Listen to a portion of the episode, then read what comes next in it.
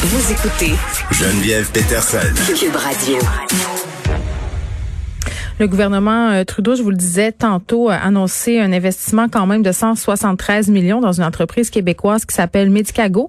Et euh, qu'est-ce qu'ils font, Medicago? Ben, ils travaillent en ce moment sur un vaccin pour euh, endiguer, mais peut-être pas endiguer, mais pour nous protéger contre la COVID-19. J'ai avec moi Nathalie Charland, qui est directrice des affaires scientifiques et médicales chez Medicago. Madame Charland, bonjour. Bonjour, Madame Peterson. Bon, écoutez, euh, on peut pas s'empêcher d'être excessivement optimiste, euh, à mon sens, par rapport à cette annonce-là. En quoi consiste cette entente justement réalisée avec le gouvernement?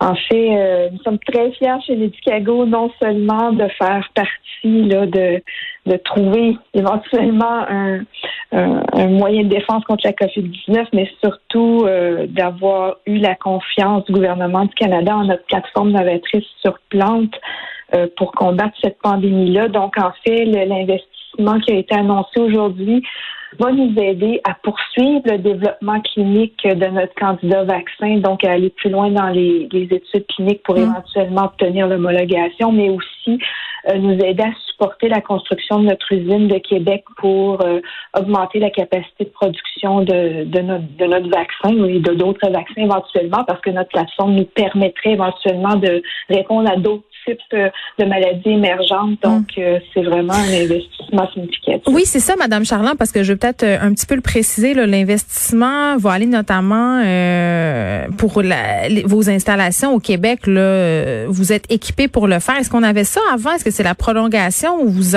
vous enclenchez ce processus-là? Là? Non, en fait, ça va nous aider à poursuivre ce qui, a déjà été enclenché. Euh, c'est sûr que nous, ben, ça nous aide parce que bon, on a, on a un support financier additionnel. Euh, nous, on est toujours à une recherche de, une compagnie de recherche et de développement. On n'a pas de revenus autres que ceux de nos actionnaires. Donc, d'avoir un support financier additionnel, c'est sûr que ça va nous permettre de nous concentrer sur, euh, sur mm. le développement du produit et de pouvoir être le plus rapidement possible l'apporter à la population si nos résultats cliniques sont concluants. Bon, là, la question que tout le monde se pose, là, c'est euh, il est rendu où votre vaccin? oh, je sais. je vous préparais, là, je vous faisais jaser, mais dans le fond, ce que je veux vraiment savoir, c'est ça.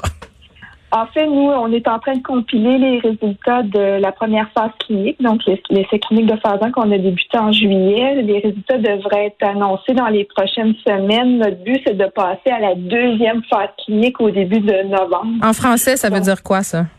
Donc, euh, donc la première phase clinique, c'était c'est pour déterminer que le vaccin est sécuritaire. Donc, on, on évalue ce qu'on appelle l'innocuité et aussi ça nous permet de tester différentes recettes du vaccin pour savoir laquelle de, cette, de ces recettes-là pourrait passer à l'étape suivante comme mm-hmm. étant la la plus, euh, euh celle qui a le meilleur potentiel d'avoir une meilleure protection à, à long terme.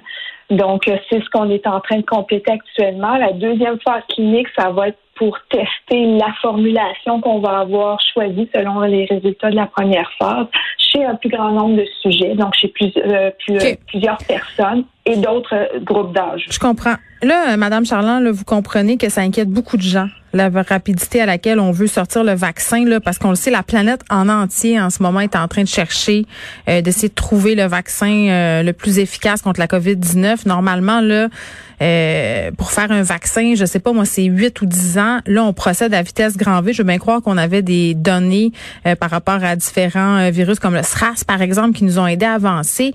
Mais n'empêche, ça fait peur un peu de se dire que peut-être on est en train de développer un vaccin trop vite, un vaccin dont on mesure assez mal euh, peut-être les effets secondaires. Puis les gens en plus, euh, il y a un mouvement anti-vaccin au Québec. Tout ça fait un mélange euh, assez explosif. Qu'est-ce que vous pouvez nous dire là-dessus?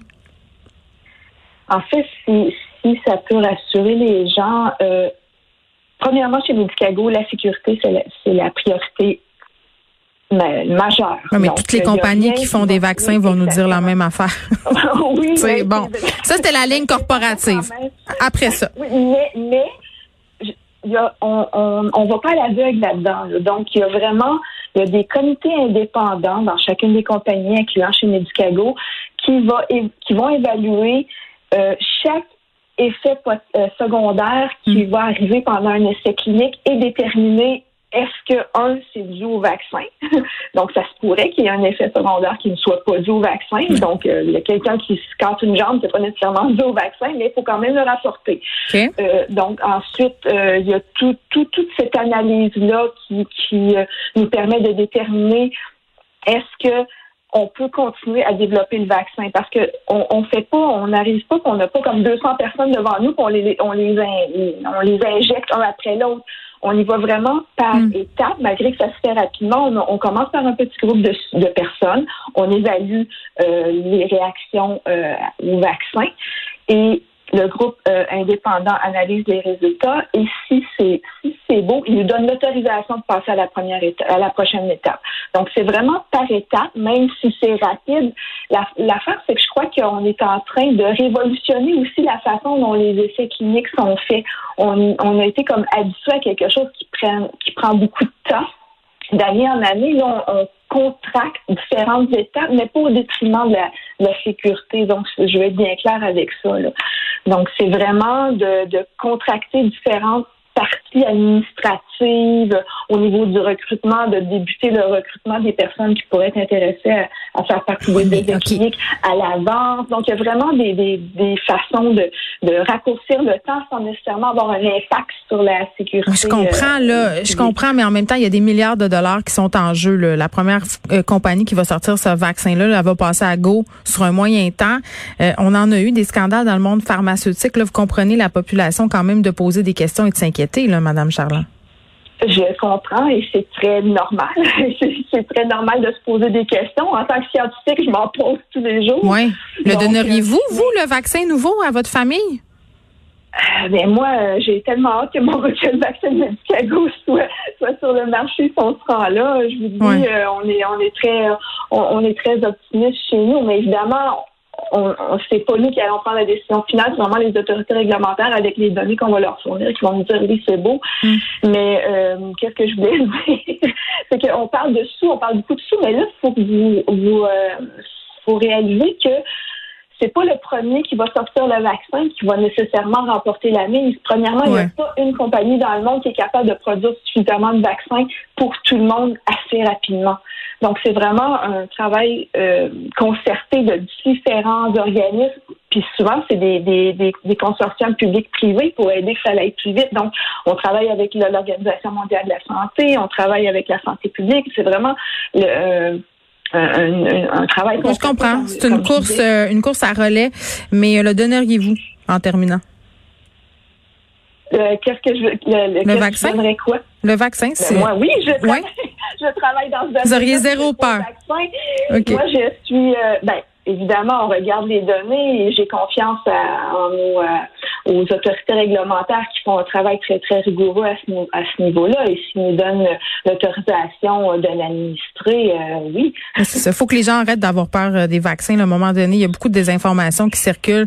Je pense que, bon, euh, on fait bien les choses en ce moment. Merci de nous avoir parlé, Nathalie Charland. C'était fort intéressant. On a hâte que vous nous reveniez avec des bonnes nouvelles. Ben, je me croise les doigts. Merci Nathalie Charland, qui est directrice des affaires scientifiques et médicales chez Medicago.